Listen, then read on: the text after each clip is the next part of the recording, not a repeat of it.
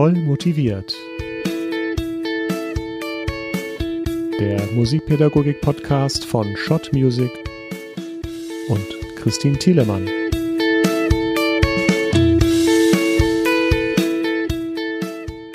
Heute dürft ihr euch mit mir auf einen ganz besonderen Gast freuen. Sie ist Wahlberlinerin, hat als Opernregisseurin an den ganz großen Häusern mit den berühmtesten Dirigenten unserer Zeit gearbeitet und begeistert Menschen auch als Autorin und Referentin für die Welt der klassischen Musik. Die Rede ist von Jasmin Solfagari. Herzlich willkommen hier im Podcast, liebe Jasmin. Einen wunderschönen guten Tag.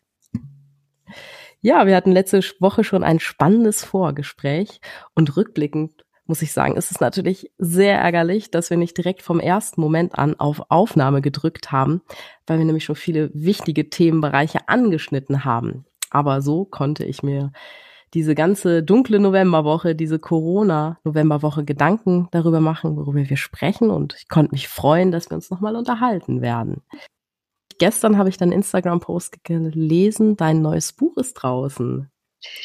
Ja, ich muss sagen, das ist eine sehr aufregende Phase. Ähm, du weißt ja selbst, wie das ist mit den Büchern. Man hat eine Idee und man äh, geht mit dieser Idee schwanger, manchmal Jahre. Und so war es in diesem Fall eigentlich auch. Es gab eigentlich die ursprüngliche Idee, diesen Opernführer für Einsteiger, der bei Schott 2017 rauskam, erstmal in das Chinesische zu übersetzen. Dann ist diese Idee wieder verwandelt worden in Englisch, dann kam Koreanisch und wie auch immer. Es gibt ja immer viele Ideen, die man hat. Man tauscht sich mhm. aus, man überlegt, was ist jetzt sinnvoll, was, was, was ist auch für den Markt sinnvoll, so generell. Und dann bin ich eben auf die Entscheidung gekommen, es erstmal auf Englisch zu machen. Und äh, das Buch ist tatsächlich gestern rausgekommen, zumindest im deutschsprachigen Raum schon mal zu äh, erwerben und in wenigen Tagen eben auch international. Wow, also herzlichen Glückwunsch.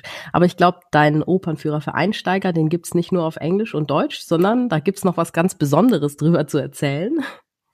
Ganz genau. Also ich bin damals ähm, zusammengekommen mit äh, Sebastian Burkhardt vom Schott Verlag, als ich eine besondere Idee hatte, diesen Opernführer zu machen. Da ging es zunächst eigentlich nur mal um einen Mittelteil zu schaffen in diesem Buch, der sich beschäftigt mit Praxis am Theater.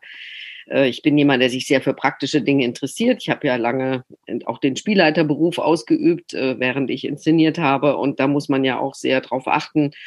Hm, es ist schön, was die Kunst erfordert, aber wenn das Handwerk nicht dabei ist, ist natürlich äh, das nur die halbe Miete.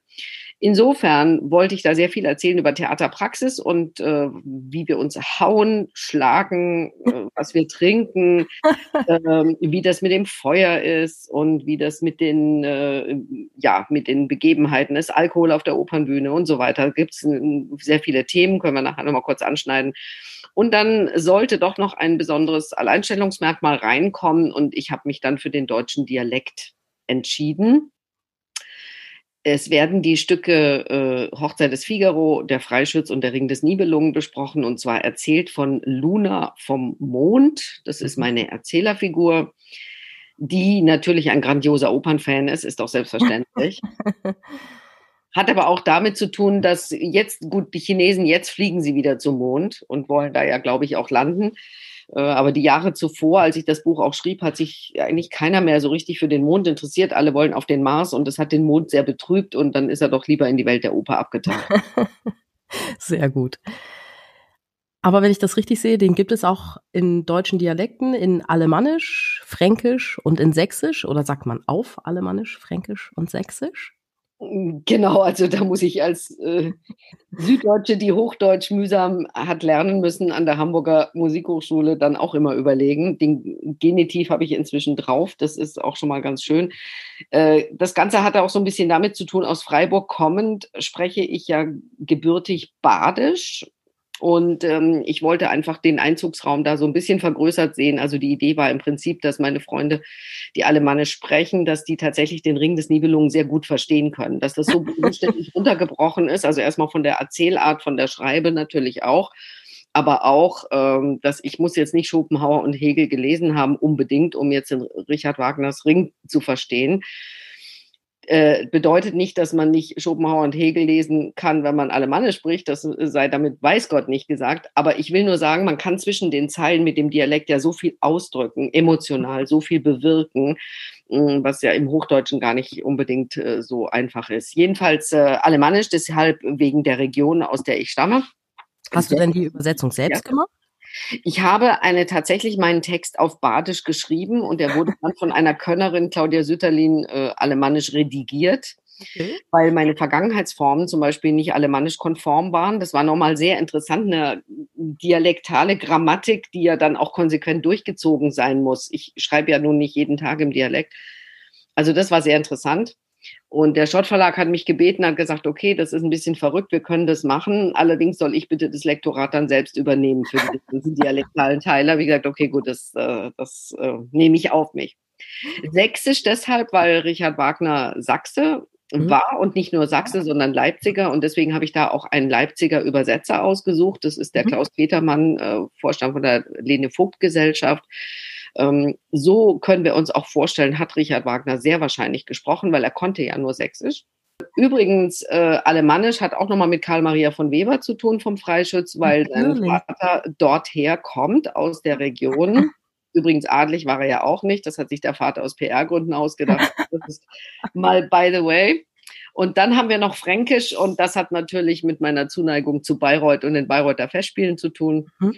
Und da konnte ich den Dialektpreisträger David Sam gewinnen, der allerdings nicht aus Bayreuth, sondern aus Bamberg kommt. So. okay, und wenn ich jetzt in ein Notengeschäft gehe oder in ein Buchgeschäft, wo genau finde ich denn dann diesen Opernführer? Finde ich den bei Fremdsprachen? Das ist eine sehr, sehr gute Frage. Ähm, in meiner Heimatstadt Freiburg hat es eine Buchhandlung in die normale Opernabteilung gepackt. Äh, bis mir dann aufgefallen ist, dass es vielleicht sogar interessanter wäre, ihn unter Regionales, also sprich äh, regionale Küche, Servietten mit äh, lustigen Dialektaussprüchen und äh, Tassen mit weißt du nicht was, finde ich eigentlich witziger. Und ich habe eigentlich die Buchhandlung ähm, dazu bewogen, den doch einfach mal dorthin zu stellen, weil dort mit Opa eigentlich niemand rechnet. Und das halte mhm. ich eigentlich für das interessantere Konzept. Klar, wenn du sie überrascht, die äh, Serviettenkäufer oder die Käufer von Heimatliteratur mit einem Opernführer, da würde ich auf jeden Fall zugreifen.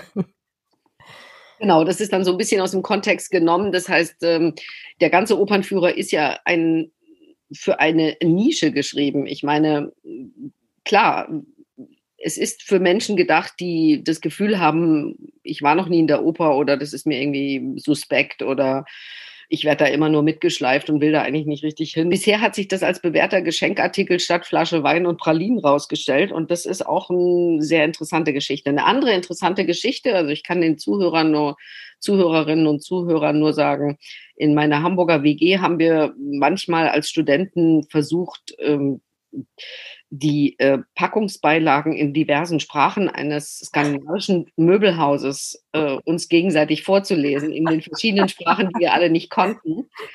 Und ein bisschen etwas von diesem Effekt ist, wenn man versucht, diese Dialekte einfach laut zu lesen, ohne diesen Dialekt zu können. Es hat einen sehr großen Unterhaltungswert. Ich würde ihn einem Spieleabend absolut vorziehen tolle Idee, auch jetzt gerade vor Weihnachten muss ich haben. Kulturkaufhaus Dussmann gibt's den, glaube ich, auch. Und die hatten, hattest du erzählt im Vorgespräch, auch Schwierigkeiten, den einzusortieren.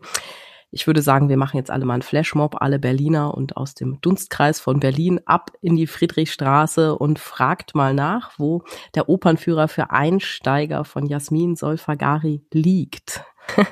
Aber ich habe noch ein Buch von dir hier liegen und das ist der Crashkurs Oper. Ist auch so eine super Sache. Und zwar muss ich gestehen, ich bin ein riesengroßer Fan dieser Crashkurs-Buchreihe. Da gibt's ja bei Short Music noch den Crashkurs Formenlehre. Ich habe auch die Harmonielehre, Gehörbildung, Musikgeschichte, Dirigieren hier liegen und, oh, ich muss gestehen zu meiner Schande, Liedbegleitung, Gitarre. Ich habe mich echt daran versucht. Ja, und vieles mehr. Tatatata, unter anderem den Crashkurs Oper von dir. Und darin also wirklich einmal das Kompaktwissen von AIDA bis Zauberflöte. Alles, was sich zu entdecken lohnt. Es ist viel von Wagner in diesem Crashkurs drin und überhaupt kommt das Werk Richard Wagners immer wieder in deinem Leben vor. Nun mache ich aber bei Erwachsenen, die sich weniger gut mit Musik auskennen, immer wieder die Erfahrung, dass sie eher voreingenommen sind und sich nicht auf diesen Komponisten einlassen möchten wohingegen aber Kinder, die man im Musikunterricht mit dieser Musik und mit dem Stoff dieser Opern in Berührung bringt, vom ersten Moment an völlig begeistert sind. Was hast du denn für Erfahrungen damit gemacht?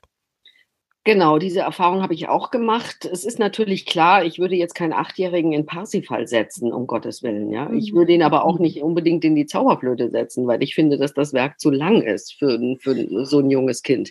Ähm, das Interessante äh, bei Wagner, deswegen ist bei mir das Rheingold drin oder auch als Vorschlag, dass man sich durchaus auch als Anfänger in das Rheingold reinwagen sollte, ist einfach die theatralische Abwechslung, die da stattfindet, ist enorm.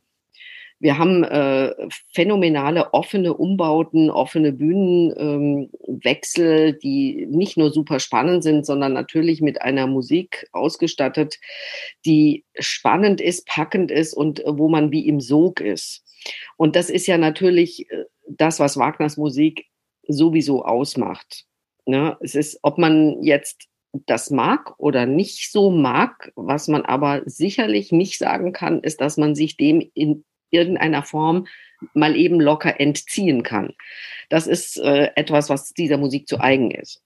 Und der Vorteil am Rheingold ist ja auch, wenn man erstmal drin ist, kommt man nicht mehr raus. Ne? Ist das nicht äh, 220 ohne Pause?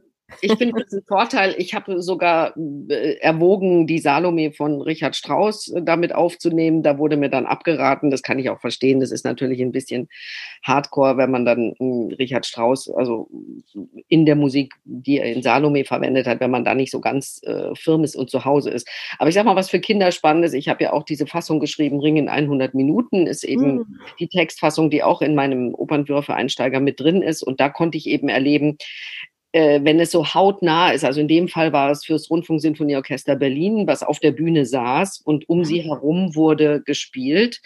Was für das Orchester übrigens auch ganz interessant war, weil das ein Orchester ist, was den Ring als CD produziert hatte, aber mhm. das kein Opernorchester ist, ja mit der Handlung normalerweise gar nicht in Zusammenhang steht. Und so hat sich die Handlung, während sie spielten, vor ihren Augen etabliert. Und das war für die auch ganz interessant. Das heißt, ich musste mal zu einem Hornisten gehen und sagen, bitte entschuldigen Sie sie, ich komme da gleich ein Nebelstoß von rechts.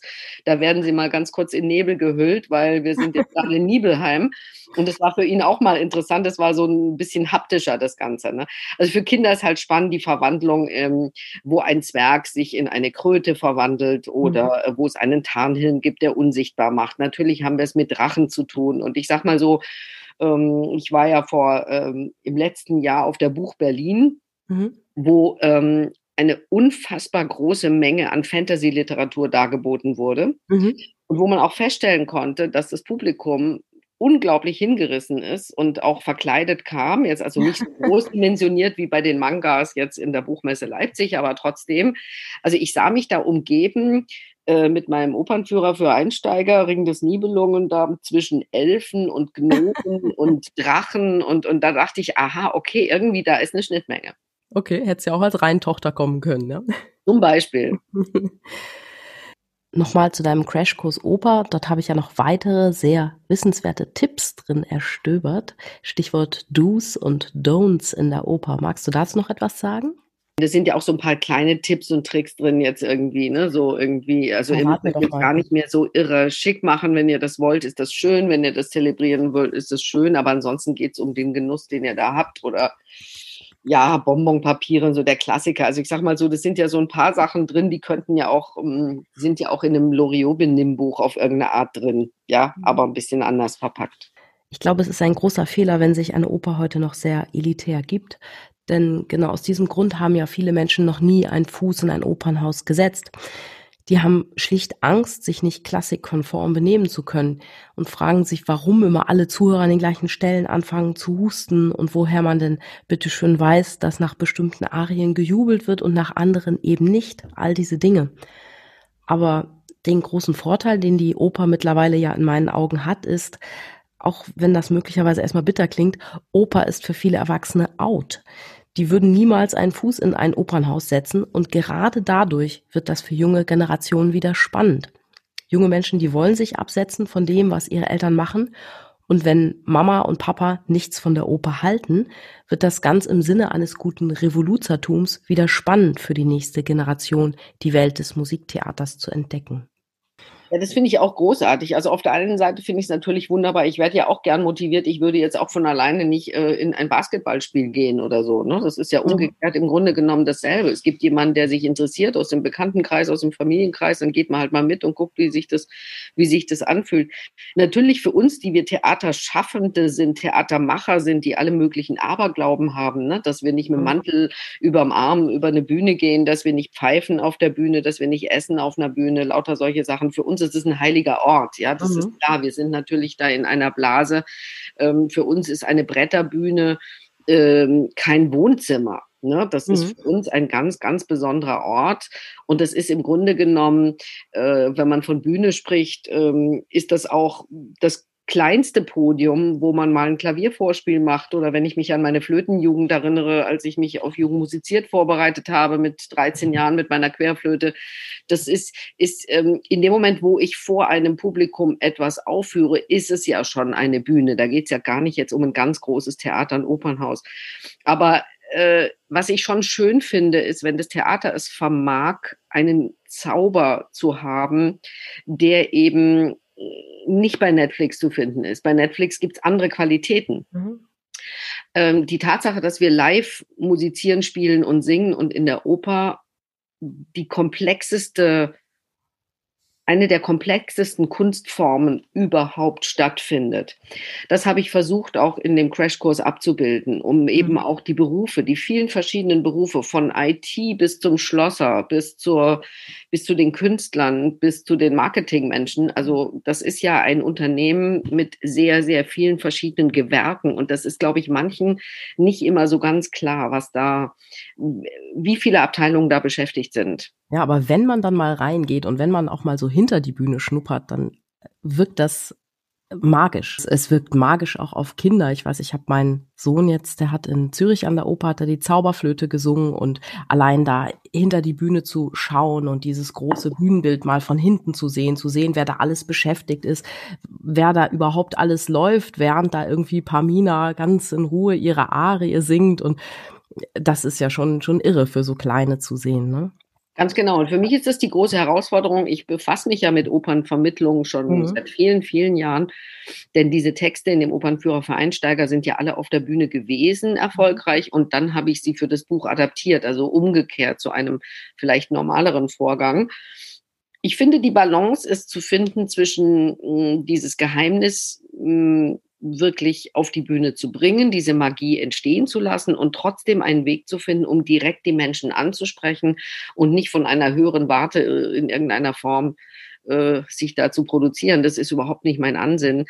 Eine sehr gute Gelegenheit, äh, sich ein Bild zu machen, ist am 12. bis 14. März 2021 wenn der Corona-Gott es will, dann werden wir mit der Prami Media Productions, die in Arlesheim beheimatet ist, im Goethe-Anum in Dornach den Figaro für Operneinsteiger aufführen. Und da kann man genau diese Dinge, die ich gerade gesagt habe, erleben. Ah, toll. Jetzt schreibst du ja in deinen Büchern und auch in deinen Vorträgen, äh, da geht es ja häufiger mal auch um Getränke auf der Bühne. Ich glaube, da hast du auch viel zu sagen. Das ist meine Erfahrung ist, wenn man, wenn man irgendwas erzählt über die Oper, was die Leute nicht erwarten, dann sind sie unglaublich fasziniert. Und Getränke auf der Opernbühne, magst du mal ein paar kleine Anekdötchen loswerden? Ich werde immer wieder gefragt, ja, ähm, haben wir noch nie drüber nachgedacht und äh, trinken die da alle Alkohol? ja. Schwanken und so, was hat das da für eine Bewandtnis? Es ist ja so, wir haben ein Alkoholverbot bei der Arbeit, das ist so und wir arbeiten ja da. Das macht man sich natürlich an Silvester, wenn man ins Opernhaus geht und alle Sekt auf der Bühne trinken, keinen wirklichen Begriff. tatsächlich ist es so, dass wir die Getränke ersetzen es gibt ja Stücke, wo das Getränk zum Lokalkolorit beiträgt. Nehmen wir mhm. mal Sizilien und Rotwein oder mhm. nehmen wir Paris, Traviata, Champagner oder mhm. die Champagner-Arie von äh, Don Giovanni. äh, die sogenannte Champagner-Arie. Und da gibt es ja vieles andere auch. Es gibt Sherry in Falstaff mhm. und Sekt in den lustigen Weibern von Windsor und so weiter und so weiter. Und äh, mein Steckenpferd ist so ein bisschen mh, mm, zu gucken, welche Getränke sind eigentlich eingesetzt in den Stücken, um die Handlung komplett auszuhebeln. Das ist aber ein Thema der Dissertation, an der ich gerade dran bin und die kommt mhm. auch mal bei mm. Schott raus, aber das dauert noch ein bisschen. Ähm, wir ersetzen die Getränke schlichtweg mit Getränken, die für die Sänger kompatibel sind. Das heißt, die Requisitenabteilung fragt den Sänger, Gibt es Allergien? Gibt es besondere Wünsche? Und dann sagt der eine für Rotwein irgendwie bitte ganz dunklen Hagebuttentee. Der andere sagt um Gottes Willen, das ist ja viel zu sauer, das ist nicht gut für meine Stimmbänder. Ich hätte gerne äh, Traubensaft oder weiß der Geier. Whisky, Apfelsaft, Champagnersekt, Apfelschorle. Mhm. Und ich als Regisseurin habe auch sehr viel mit dem Bildnerischen natürlich zu tun. Und da wird dann tatsächlich manchmal probiert, in diesem und jenem Licht müssen wir nicht doch mehr Apfelsaft zuschießen. Ist mir das nicht doch irgendwie zu weiß, die Farbe? Und da gibt's dann, äh, gibt's dann Dinge, die auch zu diesem Beruf gehören. Wenn ich im Unterricht etwas aus der Oper erzähle, dann lande ich immer vor allem mit diesen Kuriositäten einen Treffer. Also wenn es zum Beispiel um Tiere auf der Opernbühne geht, das finden die Kinder immer total faszinierend, weil so viel Unerwartetes mit Tieren passiert. Wir hatten mal im Rosenkavalier eine Szene mit einem Hund auf der Bühne. Und in der Vorstellung, die wir gespielt haben, da war der Kleffer läufig und ist so unglaublich auf diesen Tenor abgefahren, der dort seine Arie singen sollte. Und ähm, ja, das Publikum hat Tränen gelacht und der arme Tenor kaum einen Ton herausbekommen vor lauter Angst um seine Männlichkeit. Und ich meine, das war auch im Rosenkavalier, da ist uns mal ein Affe auf der Bühne entwischt und in die Seilzüge hochgeklettert. Äh, die Vorstellung, die musste gestoppt werden weil gar keine Bühnenbilder mehr hochgezogen werden konnten, aus Angst, es würde den Affen dort oben wickeln in den Seilzügen. Und wir Musiker, wir fanden das natürlich super. Wir standen im Innenhof der Oper, wie man das so kennt, blauer Frühsommerabend, Pizza, Kaltgetränke, gute Laune. Und dort drinnen im Opernhaus haben, haben sie alle versucht, den wilden Affen wieder einzufangen. Das ist wahnsinnig komisch. Also ist herrlich. Ich kann nur eine, eine Sache berichten. Ich war im Freiburger Stadttheater mal Statistin da fängt man so an, im Rheingold die Welle rechts, das war so ein großes Seidentuch, da brauchten sie jemanden, der musikalisch das so ein bisschen wusste, was da abgeht. Und äh, dann äh, wurde ich auch als Oberkellner in der Bohème mit einem Hund von Zeta versehen. Ich sollte dann mit diesem Hund da stehen. Und ähm, einer der Sänger hat sich einen Spaß draus gemacht und hat sich in einer Vorstellung ein Würstchen mitgenommen und hat das auf die Hinterbühne geschmissen und ich konnte gucken, wie ich diesem Hund noch hinterherlaufe. Und solche Sachen, ich breche ja dann auch in, in, in, in Gelächter aus. Also ich bin tatsächlich eine Lachwurze, auf Proben ist das so und ich ähm, mhm. könnte tatsächlich den seriösen Beruf eines Sängers nicht ausüben, weil ich äh, eigentlich ständig Lachanfälle kriegen würde. Also es war eine sehr, sehr ulkige Geschichte. Eine andere Geschichte, die im Crashkurs auch steht, ist die, es gab an der Hamburgischen Staatsoper mal ein, ein Casting für einen dressierten Vogel. Ja. Da ging es um Siegfried äh, in der Günter Krämer Inszenierung ich meine, ist schon ein bisschen eine abwegige Vorstellung, dass auch ein dressierter Vogel in einer Siegfried-Vorstellung dann nichts anderes tut, als auf dem Finger der Sängerin sitzen zu bleiben, weil bei der Beleuchtung, bei dem Krachlärm, sage ich jetzt mal für einen Vogel, das, und dann singt die Dame ja auch noch, ist ein Koloratursopran, dass der Vogel da unbeweglich sitzen soll, war mir sowieso immer schleierhaft. Aber bei diesem Casting kam ein Mann mit einem Korb und da drin war eine Schlange. Und er war dann der Meinung, dass wenn man einen Vogel bräuchte an der Hamburgischen Staatsoper, könnte man doch auch unter Umständen eine Schlange brauchen. Das fand ich auch interessant. Ich glaube kaum, dass der Vogel dann noch ruhig sitzen bleibt. Ne? Nee, wirklich. Ja, mein Sohn, der hat kürzlich ähm, am Opernhaus Zürich bei dieser Zauberflöte, von der ich erzählt hatte, ähm, da, dort hatten sie zwei Hühner auf der Bühne und die mussten die gesamte Vorstellung über dort in so einem Haus sitzen und es waren weiße Hühner und das hat auch immer ganz gut geklappt bis zu dem Moment, wo die Königin der Nacht kam. Die hatte nämlich so einen großen Kranz oder so einen Schweif mit ganz langen weißen Federn um sich herum als Schmuck. Ja, und da sind die beiden Bühnenhühner immer schrecklich nervös geworden, wenn die Königin der Nacht da zu ihrer Arie angesetzt hat und haben vielleicht gedacht, ah, Mama.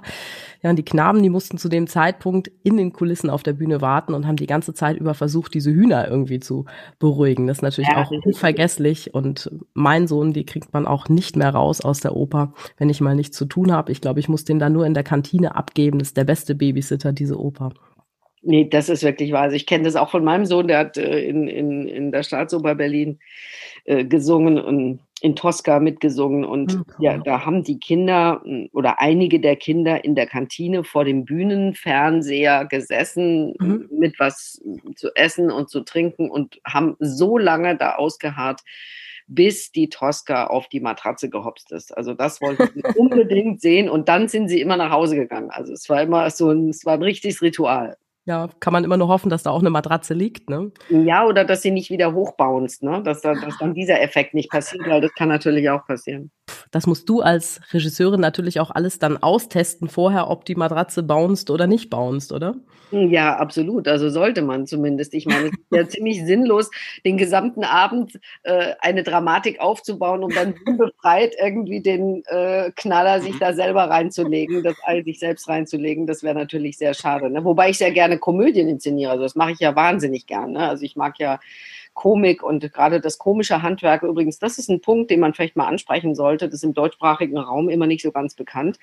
Aber das Handwerk, was man braucht, um eine Komödie wirklich gut auf die Bühne zu bringen. Die Engländer wissen das, die Franzosen mhm. wissen das, die Italiener wissen das, die Deutschen wissen es nicht unbedingt immer so. Weil hier in dem Land der Dichter und Denker, bei uns ist es wahrscheinlich ein Relikt aus dem 19. Jahrhundert, ist es so, dass alles, was sich einem leicht erschließt, mhm. weniger intellektuellen Wert anmutet zu haben, sage ich jetzt mal so, ist meine Beobachtung. Und äh, eine sehr gut gemachte Komödie erfordert wesentlich mehr Handwerk, als mhm. ein Drama auf die Bühne zu bringen. Das kann ich einfach nur aus Erfahrung sagen. Also mhm. das ist, äh, ähm, das hat mit Timing zu tun. Da gehört ein unglaubliche, eine unglaubliche Präzision dazu, äh, gerade was äh, Türen auf zu oder überhaupt diese Effekte, wer dreht sich wann, in welchem Moment der Musik, wo, wie und äh, nicht nur das, sondern eben auch ganz ähm, minutiöse Feinheiten. Und das ist etwas, was ich tatsächlich, wenn ich selbst inszeniere, was mir den größten Spaß macht. Mhm. Es ist am anstrengendsten für alle, mhm.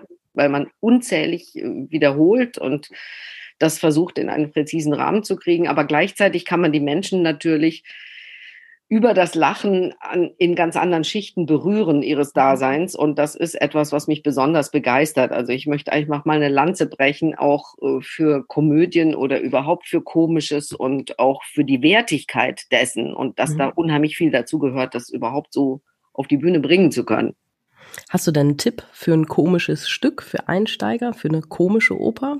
Ja, absolut. Steht im Crashkurs auch drin. Das ist auf jeden Fall die Erbschleicherkomödie Giannis Kiki von ja, äh, Giacomo Puccini. Das ist gottvoll, das geht eine Stunde, ist zum Niederknien. Ja. Ähm, die Familie ist auch so gezeichnet, dass ich glaube, jeder Zuschauer in, irgend, in, irgendeiner der Verwandten irgendjemanden wiedererkennt aus dem mhm. eigenen Leben. Und ähm, spritzig, witzig, sehr, sehr italienisch. Also gerade mhm. diese Italianità, diese Opera Buffa, die uns allen so gut tut und ist, glaube ich, auch zu so einer Zeit wie jetzt wäre das jetzt, glaube ich, auch ein ideales Stück, um in gute Laune zu kommen. Wie hältst du das eigentlich mit Kinderkonzerten? Was ich ja problematisch finde an Kinderkonzertformaten ist, dass wir Erwachsenen oft glauben, wir müssten in diesen Kinderkonzerten den jungen Konzertbesuchern mal so richtig erklären, worum es geht in dem Stück welche Tonart, Lebensdaten, Epoche, Genre, Stil, Form, Aufbau, die ganze graue Theorie garniert mit ein bisschen wunderbaren Auszügen aus der Musik. Und das Problem, was ich aber dann bei den jungen Konzertbesuchern sehe, ist folgendes. Die sind ja nicht dumm. Die wissen ja selbst, es gibt tausende Stücke klassischer Musik, die so rauf und runter gespielt werden in den Konzertsälen. Und wenn man jetzt für jedes dieser Musikstücke erstmal ein Erklärkonzert braucht, um da den Einstieg zu bekommen, ist das eine ziemlich elitäre und auch komplizierte Sache mit der Klassik. Und bei Popmusik, da schalten wir einfach das Radio ein oder den Stream, man hört zu, da braucht man keine Erklärung, es ist trotzdem super. Ja, man kommt auch überhaupt nie auf die Idee, so ein, so ein Popmusikstück erklären zu wollen, ist ja auch vielleicht nicht ganz so gehaltvoll. Ja, aber stellen wir uns eigentlich doch damit selbst ein Bein, wenn wir meinen, dass wir klassische Musik Kindern erklären müssen. Ich glaube aber vielmehr, dass wir ihnen zeigen müssen, wie wir die Musik genießen, auch wenn wir jetzt vielleicht nicht die Lebensdaten des Komponisten auswendig wissen und stilistische Besonderheiten des Stücks nicht herunterbeten können oder in einer Oper uns vielleicht auch mal der Überblick für die Handlung verloren geht. Es ist trotzdem schön zu hören und das ist das, was mir wirklich fehlt in Kinderkonzerten. Das kann ich absolut nachvollziehen. Die Kinder sind die besten Dramaturgen. Das weiß man schon ganz lange.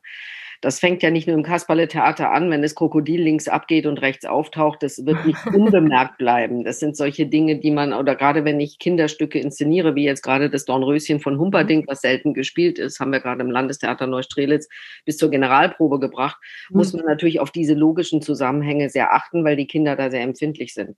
Wo die Kinder auch sehr empfindlich sind, ist, wenn eine Spannung nicht stimmt. Mhm. Kinder wollen einfach ähm, äh, auch mitgenommen werden und wollen nicht, dass dieser erzählerische Faden immer wieder abreißt. Das mhm. ist etwas, was ich erfahren habe.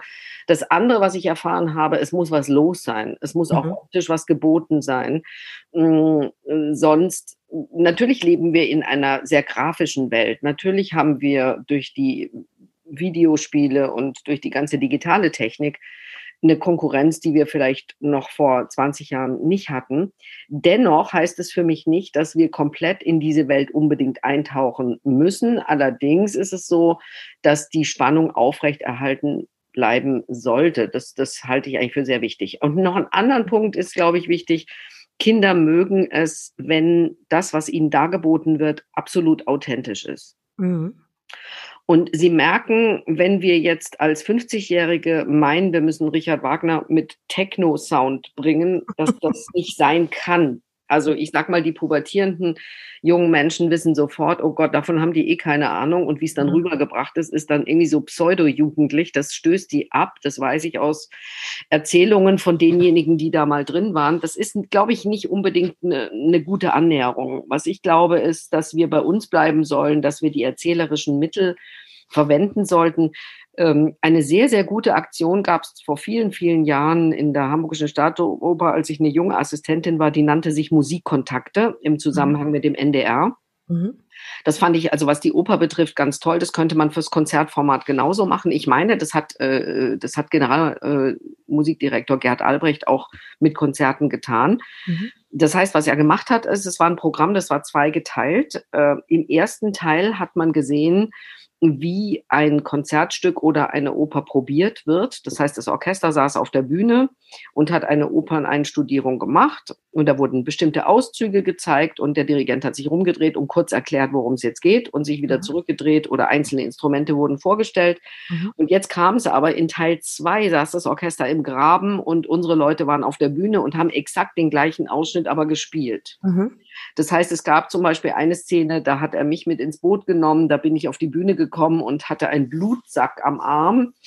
Ich habe den Kindern vorgeführt, wie jetzt in ähm, Sua Angelica von äh, Giacomo Puccini die Protagonistin real auf der Bühne stirbt, in Anführungszeichen. Das heißt, wann macht sie diesen Blutsack auf? Wie spielt sie? Wie stirbt sie? Und unter mir lag ein Riesenhandtuch und ich hab, bin dann vor den Kindern da zusammengebrochen, blutend. Aber man hat natürlich dann diese ganze äh, Geschichte gesehen und das fanden sie dann wieder ganz spannend.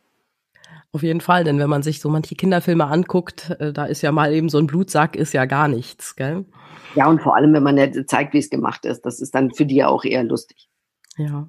Aber ich glaube auch, dass eine riesengroße Chance darin besteht, Kinder direkt in ein Orchester reinzusetzen, weil ich glaube, wer jemals in einem Orchestergraben gesessen hat, vielleicht während eines Lohengrin-Vorspiels zum dritten Akt oder in der Tosca, vielleicht während einer Zauberflöten-Ouvertüre diesen Sog gespürt hat, der dort im Orchester während des Spielens oder während des Konzerts entsteht, der kann sich dieser Musik einfach nicht entziehen und wird diese Musik immer wieder und wieder live hören wollen.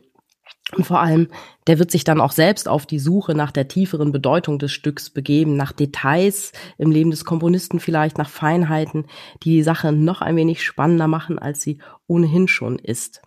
Ja, da, da gebe ich dir vollkommen recht. Also äh, ein Kind an Musik ranzuführen, indem es auswendig lernt, welcher Komponist in welchem Jahr geboren ist, das finde ich eine schwierige Sache. Wo ich eher ansetzen würde, ist, die Parallelitäten im Unterricht, sprich, weiß ich nicht, achte, neunte Klasse gibt's glaube ich, Bruchrechnen in Mathe, wenn ich das bei mir länger her, deswegen ich versuche es gerade so ein bisschen zusammenzusetzen.